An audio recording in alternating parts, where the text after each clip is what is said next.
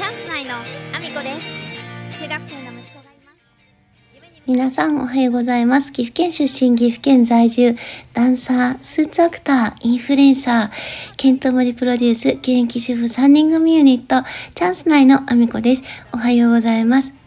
本日もアミコさんのおつむの中身をただ漏れさせていきたいと思います。よろしくお願いします。本題に入る前にお知らせをさせてください。えー舞台の出演情報がございます。まずは10月25日、えーこちらは愛知県にあります千草文化小劇場というところで、えーございます、えー名古屋市芸術奨励賞受賞記念公演「そばく」という舞台に出演させていただきます。そして11月5日こちらも愛知県にあります名古屋市公会堂というところで「恩返し」という舞台に出演させていただきます。いずれもまだ、え舞台の公演数であったりとか、え公演情報、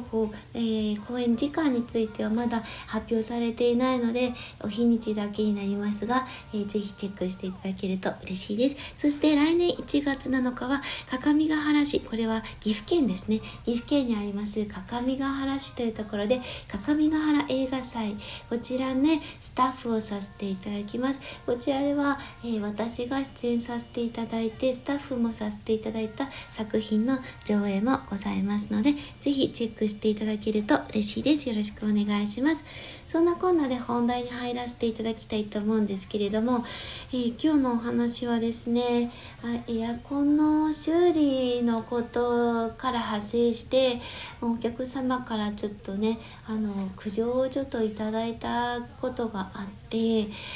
でねあのその件からちょっとお話をさせていただきたいんですけどもお客様情報をねあのばらしたいわけではないのでお客様がどんなことをおっしゃられたかっていうことはちょっとざっくりお伝えさせていただこうかなと思うんですけども、えー、とお客様がですねあの、まあ、とある事情で取り付けたばかりの室外機をあの動かされたんですね。これはちょっと事情をお話しするとバレちゃうのであの話はしませんけれどもとある事情で室外機、えー、とお外にあるエアコンの機械を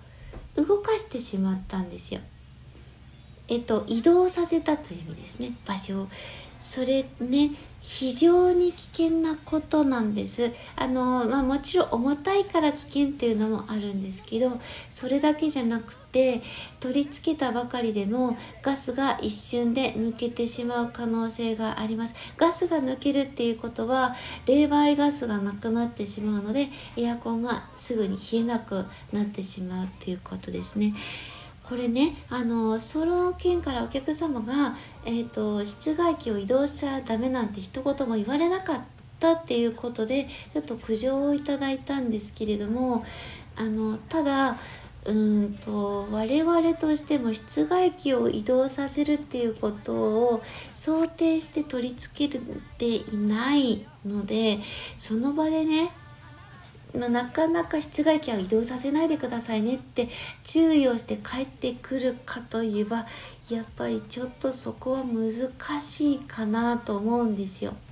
でできたらもちろん、えー、と取扱説明書には注意事項で室外機を動かしたりすると冷媒ガスが抜けてしまうのであの動かさないでねっていう表記はあるんですよ。なので、まあ、こちら側としては火がないというふうに言うことは言えるんだけどもでもお客様としては言ってほしかったと。で言わなかったからやっちゃったというふうにおっしゃられるんですよね。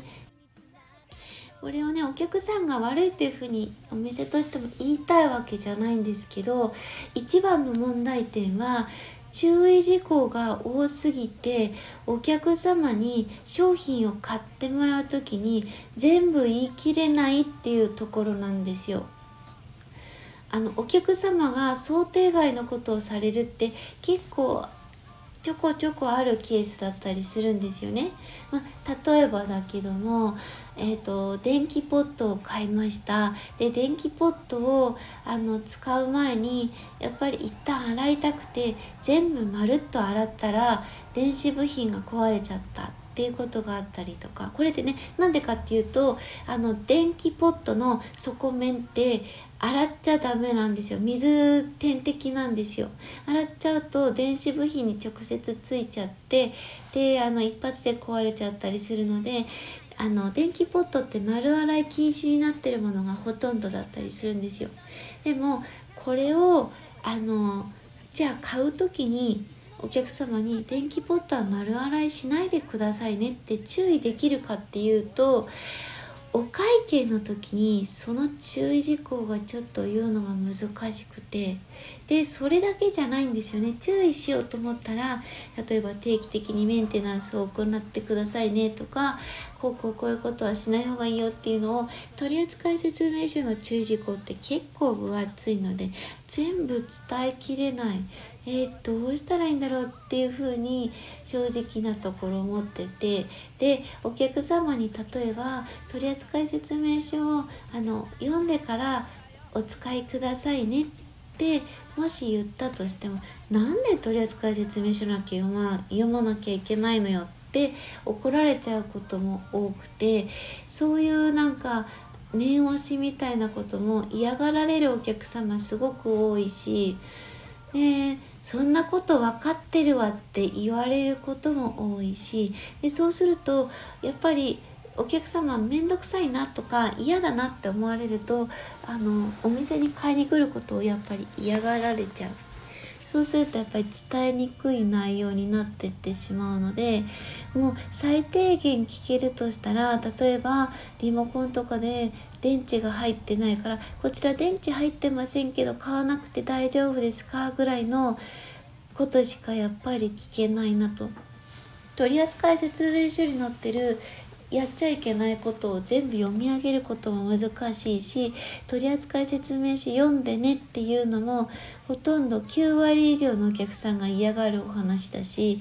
でそれでいてあのエアコンを動かしちゃダメなんて言われてないって後からやっぱり言われたりする。どれを取ればいいのかベストがわからない状態だなと思って今日はそんなお話をさせていただきました。お客さんとしてはそのやっちゃいけないことだったら聞きたかったと言われる場合もあるし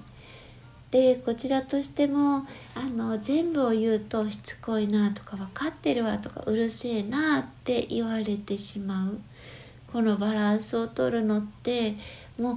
うお客さんによって言ってほしいことと言ってほしくないこととあるから、まあ、答えがないなと思っていてなかなか難しいなと思ってるので今日は答えは出てないけどこんなお話をさせていただきました。接客って難しいなっていうことです。